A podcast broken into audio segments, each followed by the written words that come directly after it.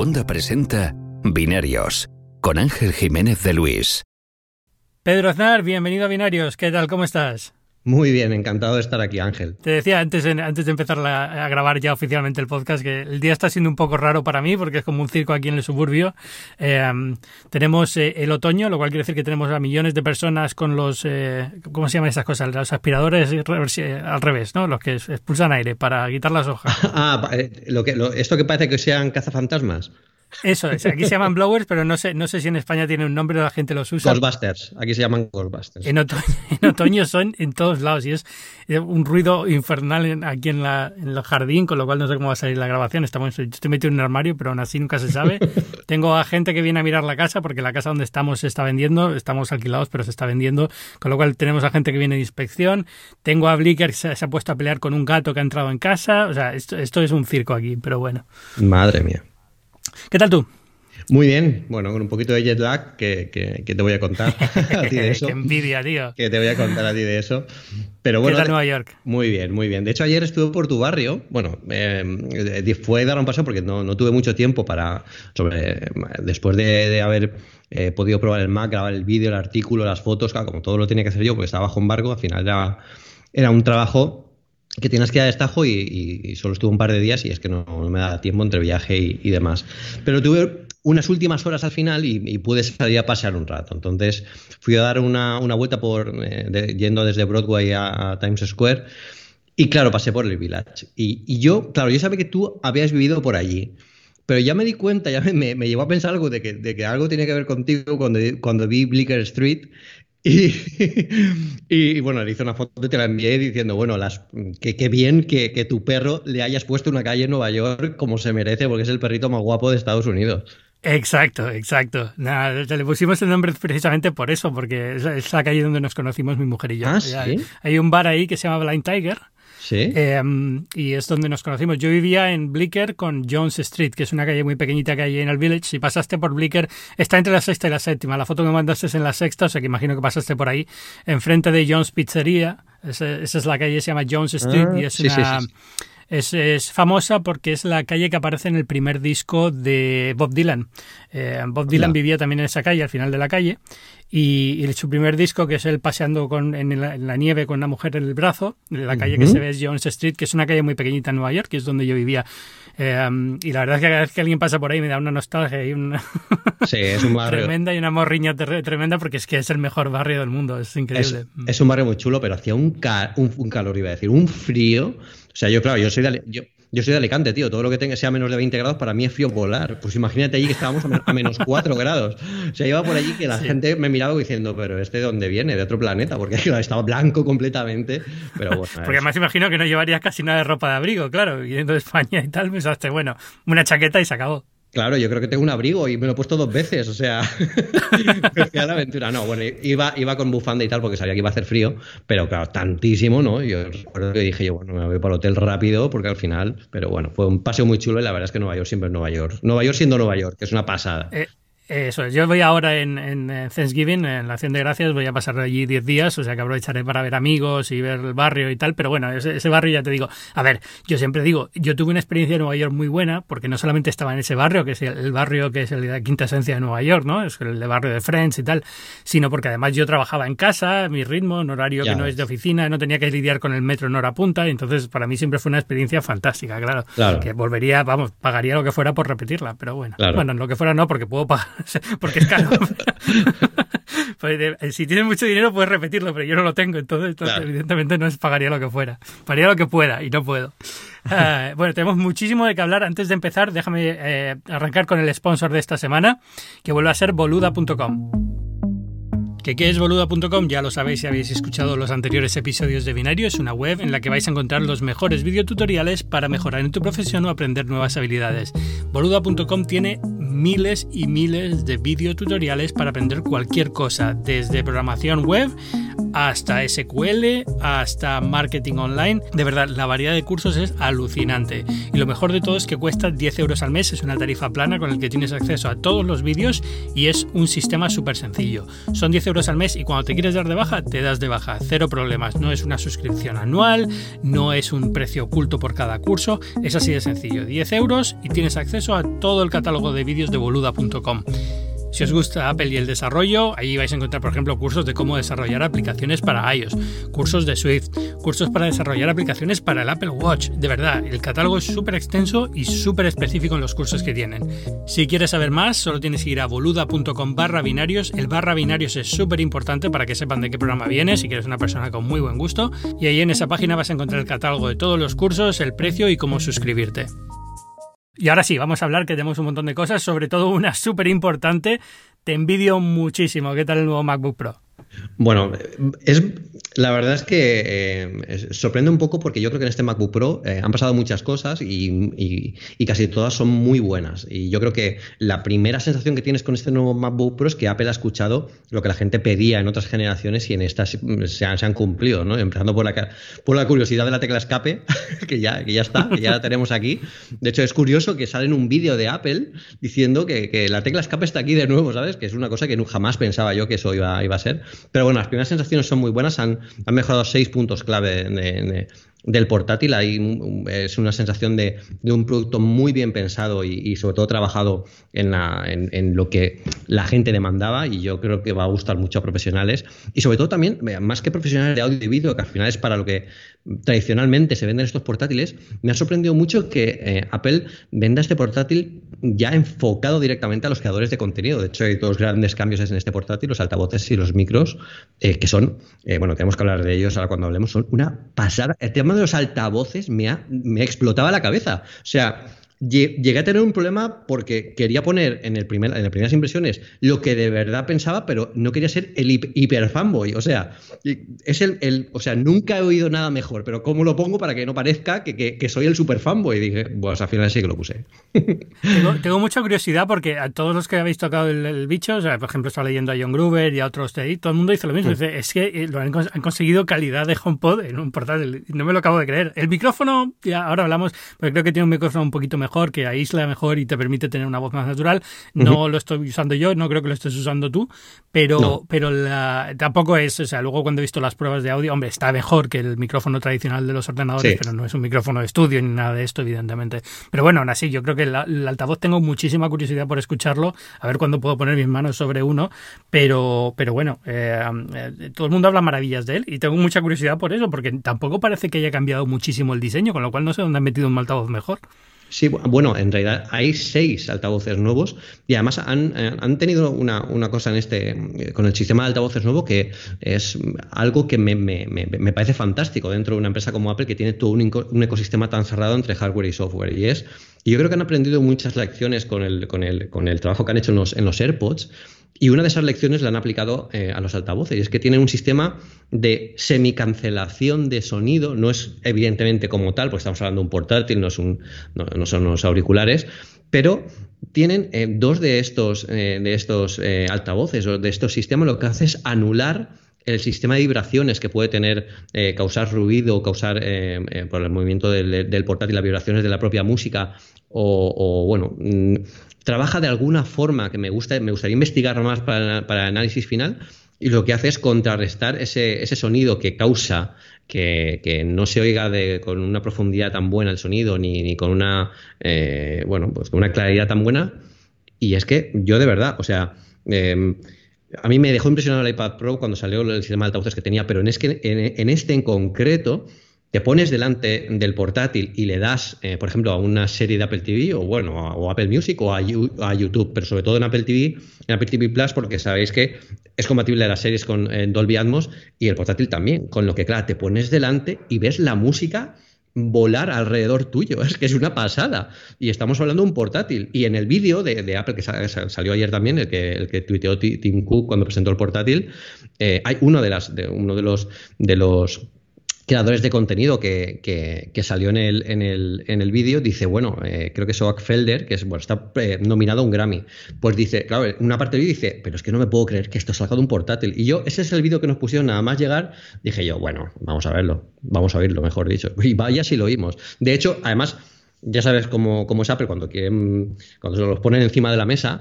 y eh, había una sala de sonido y habían tres portátiles de tope de gama de otras marcas que claro, las, los oíamos con los altavoces puestos, ¿eh? incluso y, con, y para, para oír sobre todo el sistema, el tema del micrófono, de, los micros, pero con los altavoces pasando de unos a otros, es que la diferencia era que es que te explotaba la cabeza. O sea, es una cosa que yo animo a la gente a que vaya a las Apple Store cuando esté disponible y que le digan ahí a la gente que le dé caña a la música, porque es que yo vamos a flipar. De hecho, llenaba toda la habitación eh, del hotel eh, que era el único sitio donde pude probar el MacBook, em, em, completamente, como, si, como, tú, como tú has dicho, es como si tuvieras un, un HomePod, quizá no tanto ¿no? a nivel de bajos y tal, pero muy, muy potente y una calidad increíble. Bueno, el, HomePod de hecho es que a veces los bajos son casi demasiado, con lo cual que quiten mm. bajos casi me parece incluso bueno. Pero sobre todo yo creo que es eso. Al final, si tienes un ordenador que vas a estar viajando con él y puedes poner buena música en la, estás en la habitación del hotel o lo que sea, y puedes poner buena música, pues es lo que quieres, ¿no? Al fin y al cabo. O si estás editando un podcast y tienes una habitación donde no molestas a nadie y lo puedes poner, pues mira, fantástico. O sea, que mm. tengo mucha curiosidad porque yo creo que es algo que no me esperaba. Es decir, yo iba eh, mirando este ordenador sabiendo que iba a salir este, esta semana, los rumores estaban ya, que había periodistas que lo estaban viendo y demás, eh, entre ellos tú. Eh, iba con la idea, bueno, pues va a ser el teclado nuevo, va a ser a lo mejor una pantalla un poquito mejor, pero, pero va a ser muy similar. Y lo del sonido yo creo que nadie lo vio venir y está sorprendiendo mucho. Sí, sí, sí, sobre todo además porque Apple lo ha vendido así, estás, es un portátil para creadores y queremos que llevéis las que llevéis este portátil eh, y no llevéis muchas más cosas. De hecho, fíjate que han aumentado mucho la memoria de disco duro para que no, la gente no lleve discos duros externos, han mejorado el tema de los, de, los micros para que la gente no lleve micros externos. De hecho, tú conoces, sabes muchísimo más de, sonido. No solo compararon los micros de otros sistemas, de, de otros portátiles famosos con este MacBook Pro, también había eh, un micro que es que no recuerdo el nombre, seguro que tú lo sabes. Es uno súper famoso en el mundo de la grabación de podcast, de, podcast y de, sonido, que es algo así como Blue, Blue algo. Eh, sí, el Yeti, Blue. Mm. El Yeti, exacto, ese es, ese es, justo ese. Pues estaba ahí y lo compararon con el MacBook.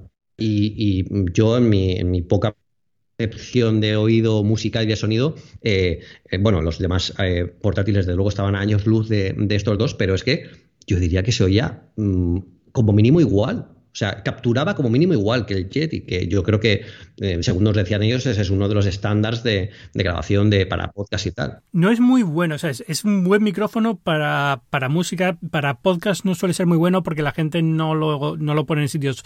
Es, un micrófono que coge mucho eco y entonces la gente lo suele poner en habitaciones que, que tienen mucho eco y no graba bien en ese, en ese tipo de settings. Si sabes ponerlo bien, es un buen micrófono. Pero sí es el estándar, digamos, se convirtió rápidamente en un estándar y mucha gente lo usa. Y, y la verdad es que si lo comparan y queda mejor que ese micrófono, ya soluciona una parte del problema. A lo mejor en tu casa tienes un buen micrófono cuando quieres grabar, si eres pensando en podcaster, ¿no? Ahora mismo tienes un buen micrófono cuando quieres grabar, pero si te vas de viaje, a lo mejor ya con el que tienes el, Mac te puede valer. A ver, no es una razón para que yo me compre un MacBook Pro nuevo, pero está muy bien porque supongo que esto quiere decir que los próximos MacBook de 13, los próximos, eh, los próximos años de los MacBook, esto va a seguir, digamos, es una apuesta que se va a mantener, con lo cual pues acabará llegando el próximo que me compre, tendrá algo parecido o mejor, ¿no? Mm, de hecho, bueno, la, gente nos lo ha preguntado mucho cuando hemos publicado la noticia eh, de cuándo esto llegará a los MacBook Pro de 13. Al final es algo que eh, todo se tiene, eh, este, este alineamiento con el resto de la gama va a llegar, ya no llegará este año porque yo creo que coincidimos prácticamente todos. Yo no sé qué opinas tú, pero yo creo que ya lo que queda de este año ya no veremos más novedades de Apple más allá de los lanzamientos que hay anunciados y ya todo lo que venga será para 2020. Sí, ahora hablamos de esto porque hay un par de cosas que me da pena que no hayan llegado este año, pero que veremos, ¿no? el, lo importante del, ordenador, que es el teclado. ¿Qué tal? bueno, nosotros escribimos mucho. Nosotros escribimos mucho. Eh, sí, vamos a, vamos a partir de una, de una base. Es que generalmente cuando nosotros probamos los productos y, los criticamos, eh, somos un público que está muy metido en un, en un tipo de, de, trabajo que es escribir y entonces usamos mucho el teclado. Lo digo porque, por ejemplo, cuando salía lo del teclado del iPad y todo el mundo decía, bueno, es que el teclado del iPad no es igual que un ordenador, no vale para la gente para escribir. Es que la gente tampoco escribe tanto como nosotros, ¿no? Entonces no, no es, no somos el público base. En este caso, yo creo que Que hombre, a ver, eh, para Apple era yo creo que muy difícil justificar mantener el teclado mariposa con todos mm. los problemas que estaba teniendo. Creo que tú y yo somos eh, dos personas que no han tenido problemas con los teclados mariposa. Correcto. yo He estado usando teclado mariposa ahora oficialmente, digamos, como mi ordenador, eh, desde que me compré el último MacBook Pro, que me lo compré hace un par de meses, sin ningún problema. Pero todas las unidades que he tenido de prueba de Apple, y algunas las he tenido durante varios meses, durante dos o tres meses, eh, nunca he tenido problemas con el teclado, salvo una vez que la tecla espaciadora se me puso un poco dura, pero en cuanto toqué dos o tres veces se fue y siguió funcionando perfectamente. Pero siempre digo esto, no quiere decir que no pase, yo sé que pasa. Lo que quiero mm. decir es que el, evidentemente había un problema, pero no todo el mundo lo sufría igual y es evidente que Apple lo ha reconocido, digamos, cambiando el teclado ¿no? a, este, a este nuevo diseño, que es un poco recuperar el antiguo con un perfil un poquito más bajo. Mm, sí, em, yo tengo el, MacBook Pro que tengo yo, como sabes, es el MacBook de 13 pulgadas, el, primero que salió con Touch Bar a finales de 2016. Yo no he tenido problemas con el teclado. Como tú dices alguna vez, sí que he notado que alguna de las teclas estaba, se, quedaba un poquito más dura, pero claro, bueno, tú ya me conoces, ya sabes que yo voy con todos mis gadgets y claro, yo tengo mi cepillito para limpiar entre las teclas, mi tal, claro, lo tengo bastante, bastante cuidado y claro, eh, después de las últimas noticias de que el teclado se puede romper y ya no te lo cubre la garantía y tal, lo que me compré, que creo que además fuiste cuando nos vimos la última vez en la última keynote, que me dijiste, eso que llevas en el teclado es una, es una funda, y es que tengo una membrana, una, una bueno, una, cobertura que se pone en el teclado encima, como la de los antiguos teclados de, que, tuvimos, que teníamos antes, pasa que esta es más finita, que te, bueno, sirve para que no se ensucie, no entre eh, suciedad entre las teclas, eh, y además te amortigue también un poco porque el teclado de mi, de mi versión es el primero y es un, son, eh, no, no amortigua, mucho los golpes y es un poco incómodo muchas veces al teclar, a pesar de que a mí este teclado es de los que más me gustan. A mí me gustan mucho los teclados de perfil bajo. Entonces, para mí este es comodísimo y me gusta mucho, eh, pero claro, para evitar que haya problemas, como tú dices, yo en este, en este caso no tengo mucho, mucho problema. Aquí lo que nos dijo Apple es que, bueno, eh, eh, habían visto que había teclados con problemas y que, y que, bueno, los teclados con problemas se solucionaron con un, con, con, una, con un sistema, con una, un esto de reemplazo, hicieron un llamamiento para, para, que todos los que tuvieran esto pudieran cambiarlo, cambiar el teclado, que en realidad no cambias el teclado, cambias la carcasa entera porque va todo junto, pero bueno, te lo cambian. Y han dicho, bueno, y pensamos en cómo solucionar esto para que no volviera a pasar más y los consumidores, los clientes, estuvieran tranquilos con este tema. Entonces dice que ellos analizaron, eh, eh, todo esto nos lo presentaron como eh, es una, fue una presentación más íntima, pequeñita, en, un local de estos que, monta Apple, rollo keynote, pero muy pequeñito, o sea, nos estaban presentando y ponía todo lo que habían tenido en cuenta a la hora de, crear la siguiente generación de teclados para evitar todos estos problemas, porque decían que habían estudiado el comportamiento de cómo interactuamos con el teclado, cómo presionamos las teclas, eh, cómo utiliza el software, la pulsación de las teclas para ayudarnos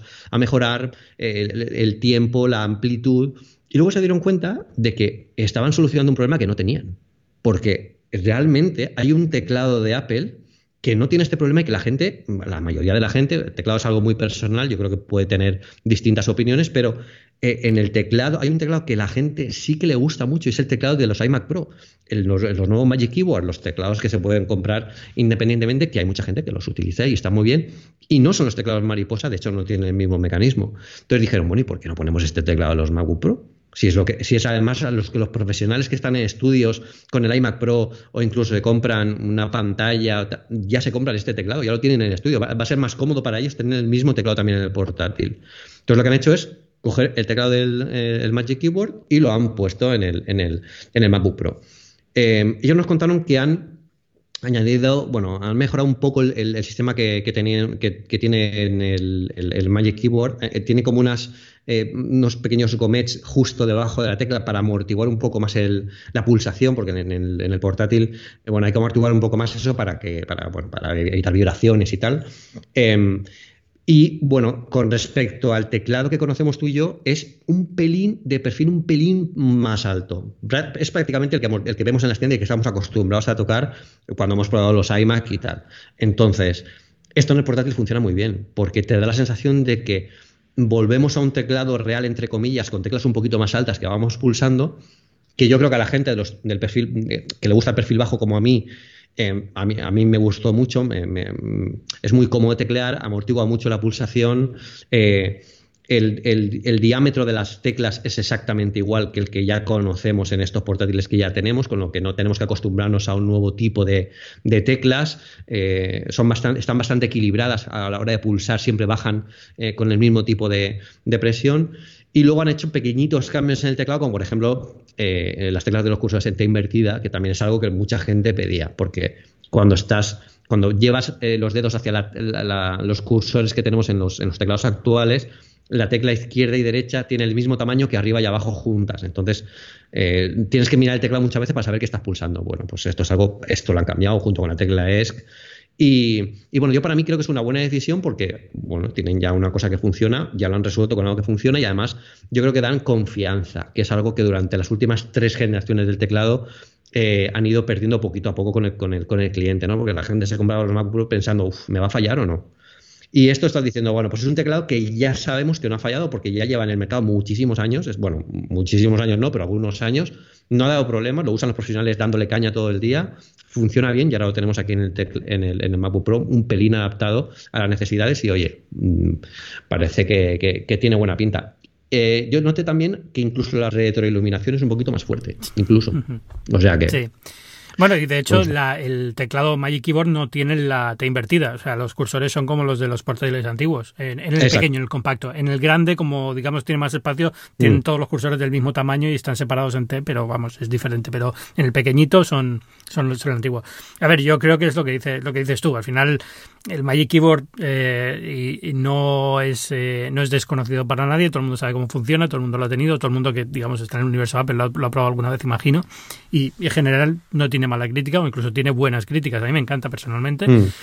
Eh, yo sigo viendo que Apple lo ha hecho bien en el sentido de que, puesto tal y como estaba la cosa de mal, ha salvado bastante la cara con, con el lanzamiento y cómo lo han contado y cómo lo han hecho, ¿no? Mm. Sin tener que prácticamente reconocer y pedir perdón por los cuatro años anteriores de, teclados un poco desastrosos, que es lo que yo creo que tendría que haber hecho, siendo completamente honestos. Pero bueno, eh, está bastante bien. Creo que escuchas a Blicker por ahí de fondo, no sé si escucharon el podcast. está, está un poco, está un poco, está un poco cabreada por el tema del teclado también.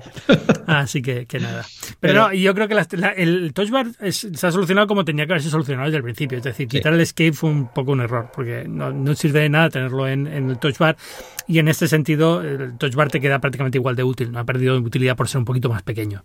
Sí, y de hecho es más equilibrado porque ahora tiene el, botón de... Es, es, prácticamente muy parecido al que tiene el MacBook Air de última generación. Eh, bueno, me refiero al, botón del Touch ID. El botón es un botón como tal, eh, está separado de lo que es la barra. Tú sabes que en el nuestro eh, el botón está incluido dentro de una zona más oscura que tiene toda la touch bar.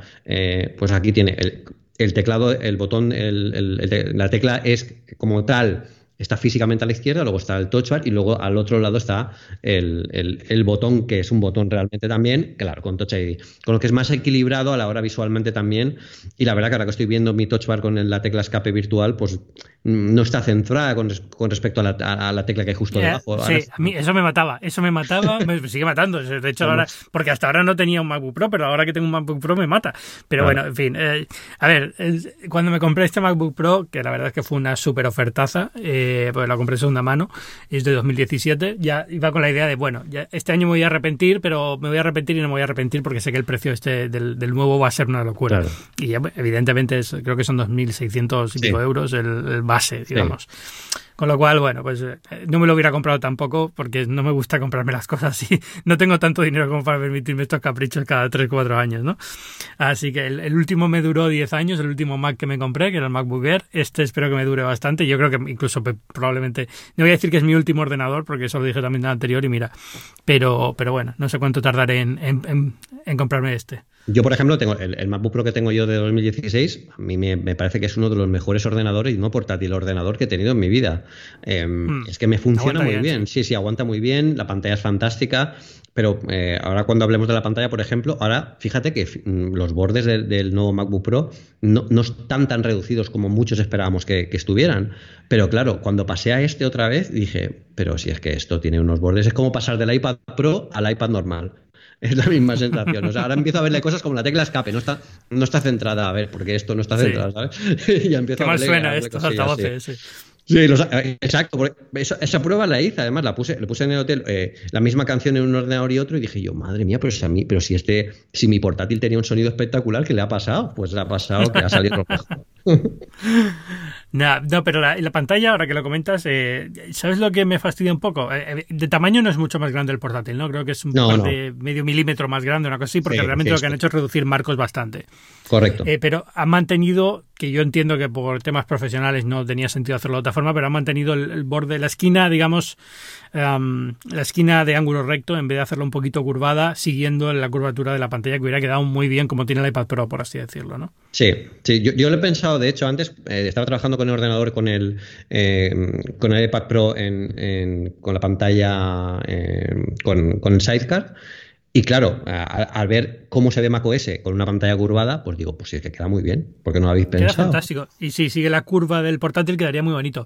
Entiendo que a lo mejor a muchos les parecerá una estupidez frívola y que para ellos prefieren tener los tres píxeles más que van a tener en esa esquina y, tal, ¿no? Pero, pero bueno, no sé, yo creo que hubiera quedado bonito y hubiera quedado...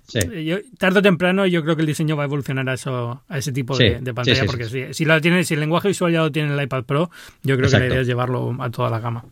Eh, la, pantalla, la pantalla no hay mucho más, ¿no? Es decir, es, eh, tiene más resolución, evidentemente, por ser más grande, para mantener la densidad. De hecho, sube un poquito la densidad de píxeles. ¿Y de brillo y demás? Igual. 500 nits, exactamente igual. Sí, espacio cromático P3, todo exactamente igual. No es una pantalla HDR, eh, también hay que, tenerlo, hay que tenerlo en cuenta. No es una pantalla 4K. De hecho, preguntamos a Apple por qué no había puesto una pantalla 4K en, en un portátil profesional. Y bueno, fue el mismísimo Phil Schiller, que, es quien nos hizo la presentación, el que nos, que nos dijo que, bueno, eh, evidentemente eh, una pantalla 4K consume más energía, eh, consume, tienes que tener más recursos, tienes que hacer muchas más cosas y el coste-beneficio tener esa pantalla 4K cuando estás a una distancia de visionado que no es tan grande o tan, o tan corta como para diferenciarlos en la calidad que te ofrece, dice que no merecía la pena. Eh, lo, consideraron. La gracia, de retina es eso, que una vez pasas retina, aunque retina al fin y al cabo no deja de ser un tema que, bueno, la gente tiene diferente nivel de, calidad visual, ¿no? Pero, pero una vez pasas en la barrera de ya no puedes distinguir píxeles, poner más píxeles no soluciona nada porque ya no puedes distinguirlos. Con lo cual, eh, así mismo digamos que funciona como un, como un límite físico que yo una vez lo pasas, da igual cuánta resolución más pongas, pues está exactamente igual. Dentro de lo que digo, cada uno tiene una capacidad visual diferente y cada uno usa la pantalla a una distancia diferente. Pero bueno, entiendo, entiendo el no hace falta, o por lo menos hasta que la pantalla 4K no consuma mucho menos, no vamos a preocuparnos por esto porque la calidad que tiene es suficiente, ¿no? Claro, ellos dijeron eso, coste-beneficio, mm, lo que, lo que aporta con lo que tenemos que sacrificar o que, o que, claro, porque al final la gente dice, bueno, claro, por, por pedir, ponerle una pantalla 4K, pero claro, cuando te digan, vale, pues una pantalla 4K, la factura es que vas a tener menor batería, que vas a pagar más caro porque necesitas una tarjeta gráfica que, esto lo mueva mejor con todo lo que ofrece de conectar a dispositivos externos y tal. Claro, entonces ahí ya es distinto, pero eh, ahora mismo no, no, no, no, lo pone. Y de hecho algo similar pasó cuando le preguntamos eh, por el tema de, por qué no tiene Face ID en, el, en, el portátil, que yo es algo que alguna vez habíamos pensado eh, pensando cómo sería el nuevo MacBook Pro y también Phil nos dijo, mira, es que hoy en día para desbloquear el portátil es, un, de nuevo un problema que no tenemos, porque eh, si tienes un Apple Watch, simplemente pulsas una tecla de portátil y ya estás dentro de forma segura porque está vinculado con tu dispositivo. Em, tienes Touch ID, que es poner el dedo encima y ya está. Además, estás dentro, está justo en el, en el, en el, en el en lo que es el teclado, que es muy cómodo, no es como un iPad o un tal que tienes que mm, es el dispositivo más pequeño. Dice, para poner Face ID a un portátil tenemos que poner toda la, barra de sensores que aunque parezca que no, pero ocupa bastante de fondo, con lo que tendríamos que agrandar la pantalla para que cupiera. No solo eso, también los sensores. Claro, además, eh, claro, todo eso también implica que hay que mm, añadir cosas nuevas que también encarecerían el precio. Todo para que, para que abras la, pantalla y te desbloquee con la mirada, pues es que yo, de hecho lo he pensado también alguna vez, que es que lo desbloqueo más rápido simplemente abriendo y tocando una tecla y ya estoy dentro. O sea, es que es más rápido casi que... Con el Apple Watch, evidentemente sí, eso es, mucho más fácil. Pero bueno, yo creo que al final también es, lo mismo. Si realmente consiguen con el tiempo hacer el Face ID más pequeño, más eficiente y tal, mm. es lógico que lo quieran poner en todos sitios porque es, digamos, la seña de identidad de Apple también, ¿no? El desbloqueo facial en el iPhone ya todo el mundo lo conoce, ya está todo el mundo acostumbrado, el día lo lógico llevarlo. Y algún día, yo imagino, que algún día lo conseguirán cuando ya sea más pequeño, más fino, más delgado y demás. Porque luego el, el portátil no es mucho más grueso. Es un poquito más grueso por el teclado, yo creo, pero en general se mantiene bastante el diseño. Es un poco más pesado también, yo creo, por la batería, pero, mm. pero vamos, se mantiene bastante pues, igual. Fíjate que, eh, bueno, e, e, esto de, de, Face ID nos dio tantos detalles de lo que costaría implementarlo que a mí me dio la sensación de que evidentemente lo consideraron. O sea, no es algo que de repente le hicieron a preguntar, ah, pues mira, ahora que me lo preguntas, no, o sea, lo han pensado poner y han visto que ahora mismo pues no, no cuadra. Tampoco el coste-beneficio pues tampoco descuadra mucho. Y en cuanto al tema del peso, eh, pues eh, eh, solo tuve un día, fueron unas horas muy intensas, no muy bonitas, pero, pero sopesándolo, claro, solo tenía el de 16 pulgadas, solo tenía eso, y el, mío es de 13, o sea que no podía medir un poco el tamaño, pero yo no lo vi pesado, que sabes que muchas veces cuando nos dejan las unidades de review, o sea, pero que algunas, que, por ejemplo, algunas de 15 pulgadas, que lo sacas y dices, uff, esto mm, pesa bastante, pues este no lo vi nada pesado, no, no lo vi nada pesado. Sin embargo, luego viendo a Eduardo Achanco me decía también, Dice, oye, he visto las especificaciones y, pesa un poquito más que la anterior también. Digo, pues a mí no me lo pareció. Igual fue sensación mía de lo que fuera, pero, pero bueno, eso eh, en, el, en la review más a fondo ya lo veremos cuando lo, probemos todos. Pero yo creo que aquí eh, eso quiere decir que sí que será un pelín más pesado, pero que no es algo diferencial ni que digas tú, esto es mucho más pesado que, antes. Y de tamaño y de grosor y tal, eh, es casi indistinguible. O sea, yo no, no, más allá de que sea un poquito más grande.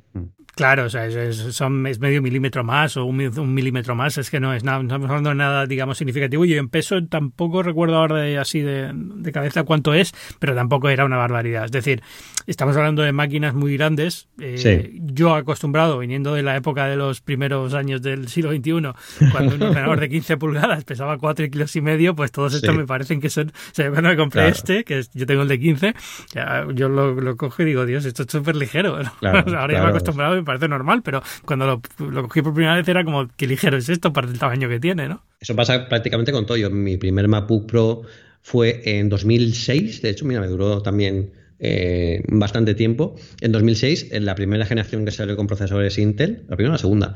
Y cuando me llegó a casa dije yo, Dios mío, pero esto no, es imposible que sea más, delgado. O sea, eh, imagen mental del MacBook Pro de 2006 que era como un dedo de, gordo, porque tenía además DVD y tal. O sea, que claro, y ahora este lo vemos que es una auténtica locura que aquí quepa lo que, lo que cabe, a coste de sacrificarse, que es cierto, pues que no sé, no, la reparabilidad es complicada, que no puedes ampliar memoria, etcétera, etcétera, ¿no? Pero yo creo que también juega la ventaja de que, bueno, pues eh, tienes que invertir más de saque en, esto, en estas máquinas, pero están mucho más pensadas para que sean más eficientes con toda la arquitectura, ecosistema y, todo lo que ofrecen. Hmm. Del Mac Pro, ¿qué tal? ¿Visteis algo más, algo nuevo o simplemente se anunció que para diciembre iba a estar y ya está?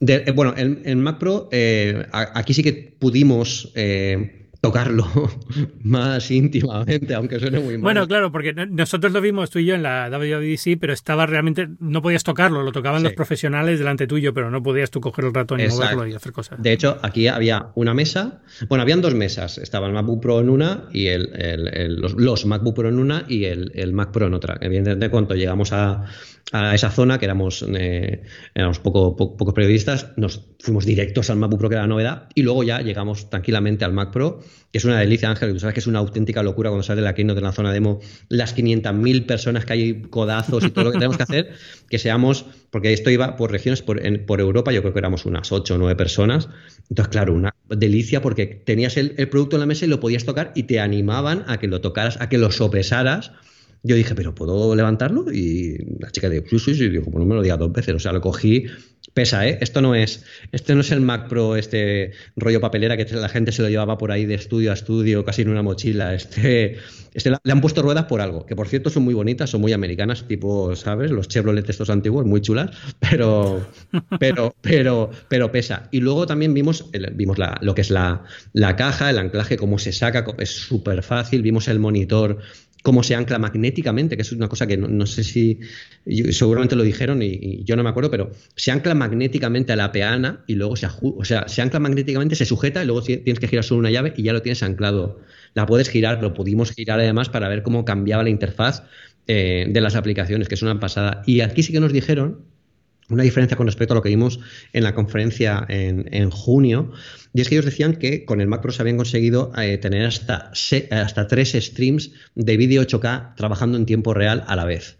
Bueno, pues dicen que eh, los ingenieros han trabajado en, optimizando el hardware y eh, más que el hardware, el software, y ahora han duplicado eso. Ahora el Mac Pro es capaz de mover seis streams de vídeo 8K simultáneamente a la vez en tiempo real. ¿Con la tarjeta Afterburner o sin ella? Con la Afterburner, con la Afterburner. Con la Afterburner, ok, vale, vale. es una pasada, es una locura, pero es por hacer una idea. Sí, y todo esto para mí es como si me hablas de, no sé, de, la luna. física avanzada. o sea, son cosas que, que realmente me parece alucinante, pero yo no tengo ni uso para ellas, ni, creo que ninguno de mis lectores o oyentes tenga uso para ellas, y este ordenador lo vamos a oler muy de lejos, yo creo. Aquí vimos eh, em, eh, la experiencia de esta vez es no solo ver los productos, sino que habían montado, eh, tú ya has estado muchísimas veces aquí en los sitios, sabes cómo son, mesas eh, donde alguien nos explicaba un aspecto concreto de cada uno de los productos, ¿no? Del Mac Pro, pues había un montón de mesas que nos explicaban, pues, por ejemplo, en la zona de desarrollo, que sabes que yo estoy metido en ese mundo, pues había una chica que nos explicaba cómo se compilaba a la vez eh, para,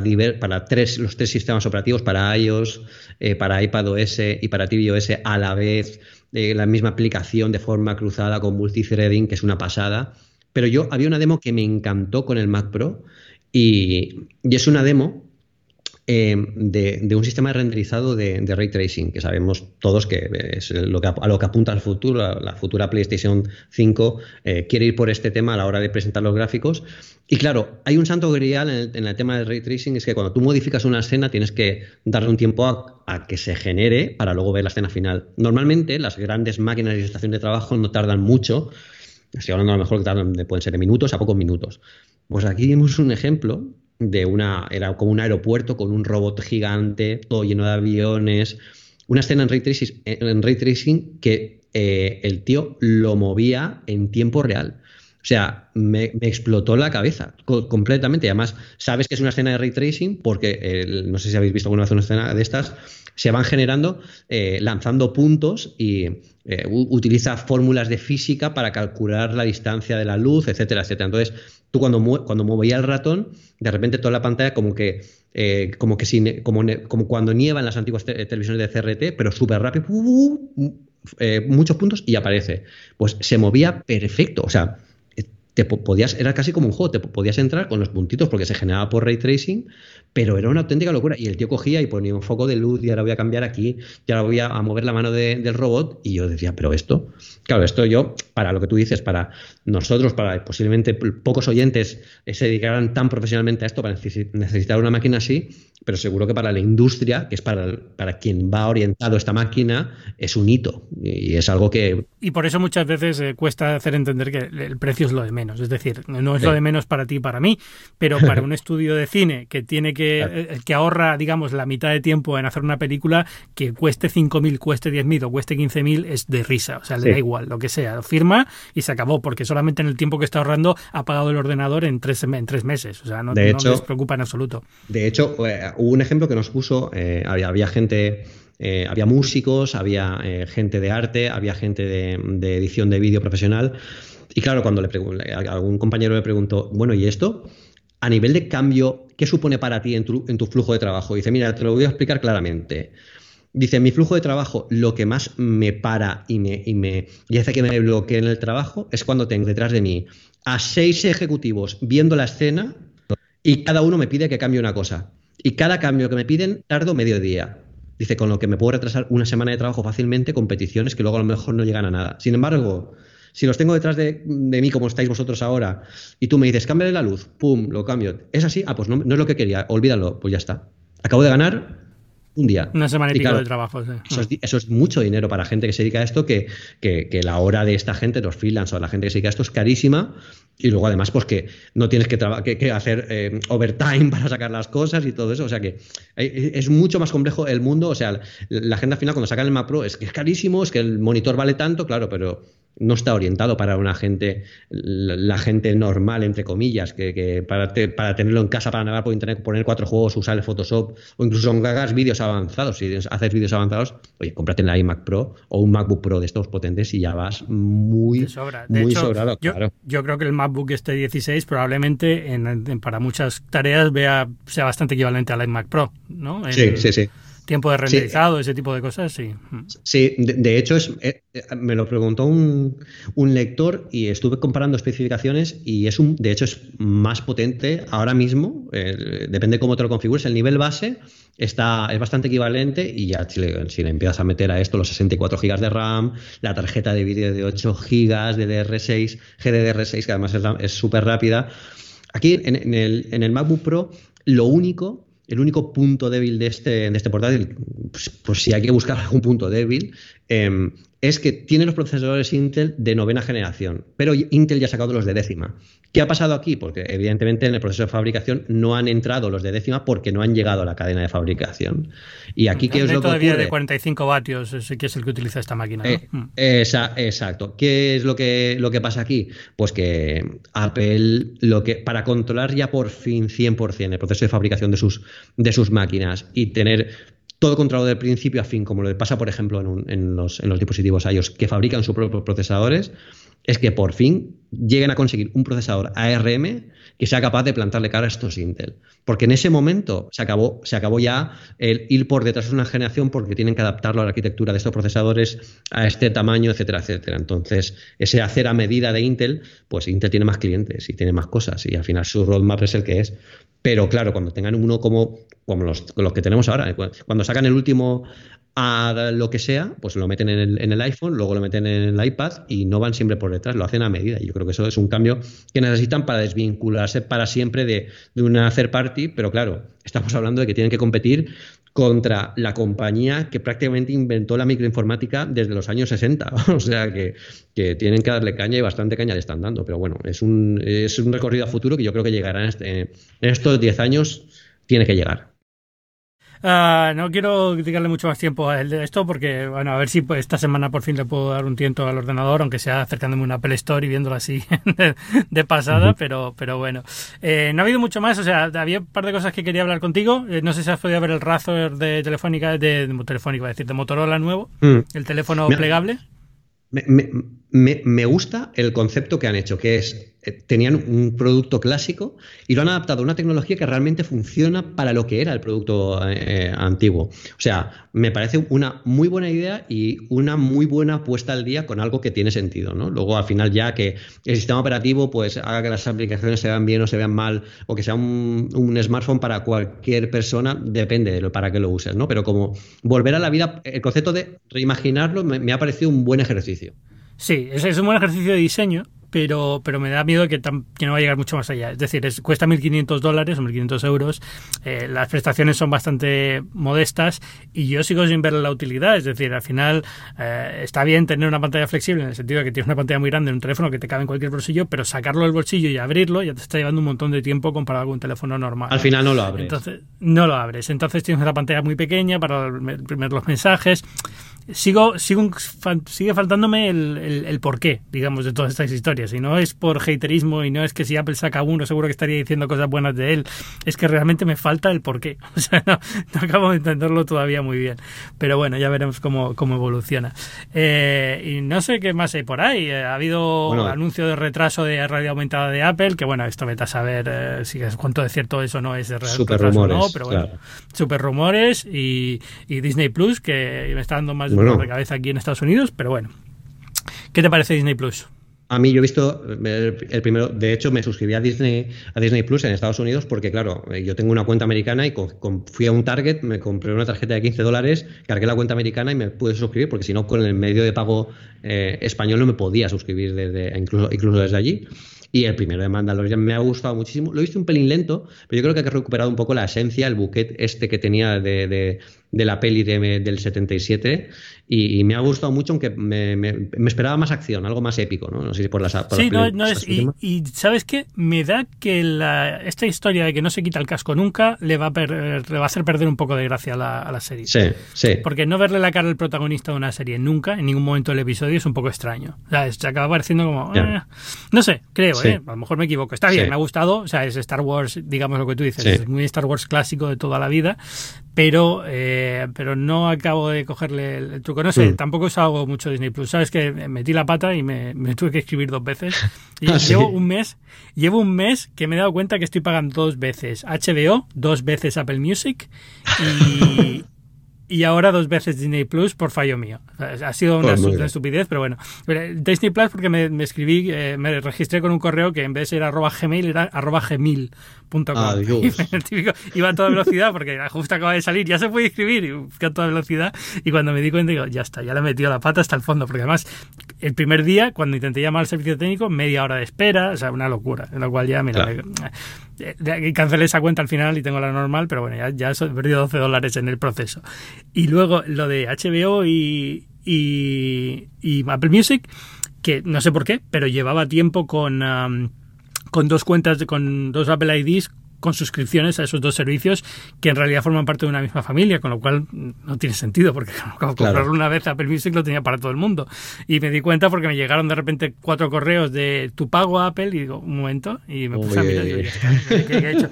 Y no quiero ni ponerme a mirar cuánto tiempo he estado haciendo esto, que no creo que sea mucho, será dos meses, pero bueno, son, son 60 dólares que he tirado tontamente a la, a la basura, pero bueno. A toro pasado no lo hagas. ¿Y tú de Disney, de Disney Plus has visto algo más aparte de Mandalorian? No, no, he empezado a ver un poco eh, lo que de Simpsons y cosas así por ver cómo se veía la calidad y tal, pero no he visto nada. Tampoco he tenido tiempo de mm. sentarme a, a, mí me gusta con calma. En la, app, en la app de Disney Plus me, me, parece que es me, ha gustado bastante, sobre todo el tema de que te puedes elegir la calidad con la que te descargas el episodio. Y además te, te mira el espacio de tu dispositivo y te dice, bueno, pues con el espacio que tienes te cabe a esta calidad tantos minutos de... Eso me ha gustado bastante. Yo creo que es una aplicación que está bastante bien hecha, aunque eh, sé que en Estados Unidos ha tenido problemas de rendimiento y tal por, por con muchas conexiones o porque no me dieron muy bien. Sí, el primer día pero bueno, eh, eh, están saturados, pero bueno, ya se solucionó, está, funciona bien. O sea, ese mismo día por la tarde ya se podían ver las cosas. Sí, yo lo vi perfecto. Yo lo vi perfecto, sin problemas. Además en avión y todo sin problemas, sí, sí. Sí, no, está, a ver, el servicio es genial, por lo que cuesta, que son 6 dólares, es un no-brainer. Si tienes hijos, más todavía, o sea, yo no tengo niños, pero si tienes hijos es que por 6 dólares tienes toda la serie de dibujos animados que quieras y todos los programas infantiles que quieras, con lo cual tiene todo el sentido del mundo. Y lo único que pasa es que yo no, todavía no he tenido tiempo de sentarme en un sofá tranquilamente a ver series este mes. O sea, al final, entre una cosa y otra, es que no solamente es Disney Plus, tengo la mitad de Apple TV Plus también sin, sin mirar. O sea, me vi los dos primeros de The Morning Show y, y no he seguido y no he mirado todavía así, no he visto millones de cosas que quiero ver y no he podido verlas con calma. The Morning Show es droga pura y está muy bien, está muy bien. Me ha encantado, pero The Morning Show, además que es temas de medio de comunicación, sabes que a ti y a mí eso nos, nos, toca. Eh, a mí me ha encantado. Los cuatro primeros episodios eh, me, me, me, han, me, han, encantado y no es eh, el tipo de series que yo suelo ver. A mí me gusta mucho la ciencia ficción, más historia, un poco más de misterio y tal. Pero esto que me, ha gustado mucho, me, ha gustado, es una cosa que me ha gustado. Sí, no he visto todavía For All Mankind y no he visto algunas de las otras series de Dickinson y tal, o sea que no sé cómo está el resto del line-up, ni siquiera, ya te digo, ni siquiera así, la Jason Momoa la he visto, pero desde luego eh, Morning Show me ha gustado, me ha parecido una serie muy bien hecha, muy, o sea, una serie que podría estar en, HBO perfectamente. Eh, no sé, me ha recordado mucho a The Newsroom, The Newsroom sin, ser, sin ser Sorkin, evidentemente, ¿no? pero, pero, pero bueno, con ese estilillo de calidad, de bien hecho, de curiosidad de, cómo funciona la redacción por dentro y tal. A mí para toda, para toda la humanidad, eh, yo creo que cuando la veas te va a gustar muchísimo porque además retrata una época de Estados Unidos en la que todo era bonito, los coches eran preciosos, o sea, sale cada Chevrolet en, esa, eh, en la serie que es alucinante. Todo el, montaje de los escenarios del lanzamiento del Apolo, o sea, es una auténtica pasada y luego la sala de, la sala de guerra, la War Room de, la NASA, eh, cuando están lanzando, o sea, es recreada al milímetro, he visto algunas páginas incluso que te dicen que es que hasta los papeles estaban como se supone que tienen que estar, me parece a nivel de fotografía es alucinante y yo creo que el actor lo hace muy bien porque es un tío que tiene cara de cabreado siempre siempre y para la serie le pega bastante bien. Y, las, las, protagonistas eh, también lo hacen, lo hacen espectacular y la historia es muy buena. Al principio quizás es un poco lenta, pero luego va cogiendo un poco más de, inercia y nada, yo ya tengo casi una alarma puesta los viernes para cuando salga un nuevo episodio, que aquí tenemos que esperar. Sí, eh, curioso, curioso tanto Apple TV Plus como Disney Plus, que es la, las series salen por semana, no es en plan como Netflix toda la temporada de golpe. Para que no te las veas en el periodo gratuito. Eh, eh, también, bueno, eso por una parte, pues da igual, porque te puedes esperar y luego tener periodo gratuito para verlas, pero también yo creo que es mejor. O sea, yo creo que le hace un favor a la serie dosificarla y que no te puedas pegar 80 episodios seguidos. Y se habla más de ella. Está más en la conversación, claro, es normal. Pero bueno. Bueno, Pedro, eh, Pedro Aznar, muchísimas gracias por venir a Binarios. Eh, no te quito más tiempo. Eh, ya te digo, muchísima envidia tanto por haber estado en Nueva York, que ya me toca ir a, ir a la semana que viene, como por haber tocado el MacBook Pro de 16, que espero también la semana que viene poder tocarlo. Eh, pero, pero nada, eh, la gente que quiera saber más de ti, encontrarte, ¿dónde te puede encontrar? Pues si buscan Pedro Andar en Google, el que no es cantante argentino soy yo. es una buena forma de ponerlo. El que, tiene, el que tiene la cuenta verificada en Twitter, el amigo argentino, pues llegó tarde. Es lo que tiene. Haber registrado la cuenta antes. Yo, pues, como, dice en el EVE en 2007, pues es lo que, es lo que tiene. No, pero en Apple Esfera, en una cosa más. Eh, también eh, salgo en, en Apelianos eh, cuando me da la vida, pues em, y todas las redes sociales soy Pedro Andar, porque como somos unos, eh, bueno, unos early adopters, pues ahí estamos en todo. de acuerdo. Pues muchísimas gracias por venir esta semana. Muchísimas gracias, un placer Ángel. Tengo muchas ganas ya de verte otra vez. un saludo. Ahora, en Navidad sin falta. Eso es, eso es, muy pronto. Y ya sabéis que yo soy Ángel Jiménez de Luis y podéis leerme en Pixel, la sección de tecnología del mundo.es, en Fuera de Serie, el suplemento de lujo del mundo, en binarios.fm, la web de este programa y en muchísimos otros sitios donde colaboro, por ejemplo, en Muy Interesante. Binarios forma parte de Cuonda, que es una comunidad de podcasts independientes en español. Os recomiendo que os paséis en www.cuonda.com y ahí tendréis un montón de podcasts de todo tipo, de política, de ciencia, de tecnología y muchos más, aparte de este de Binarios. Y os van a gustar todos. Tenemos una selección fantástica, está creciendo cada mes y de verdad merece la pena pasarse. Y por supuesto, muchas gracias a boluda.com por patrocinar este episodio de Binarios una vez más. Recordad boluda.com, 10 euros al mes, acceso ilimitado a miles de vídeos y videotutoriales para aprender cualquier cosa que necesitéis aprender. boluda.com barra binarios, no se os olvide barra binarios. Nos escuchamos la semana que viene. Chao.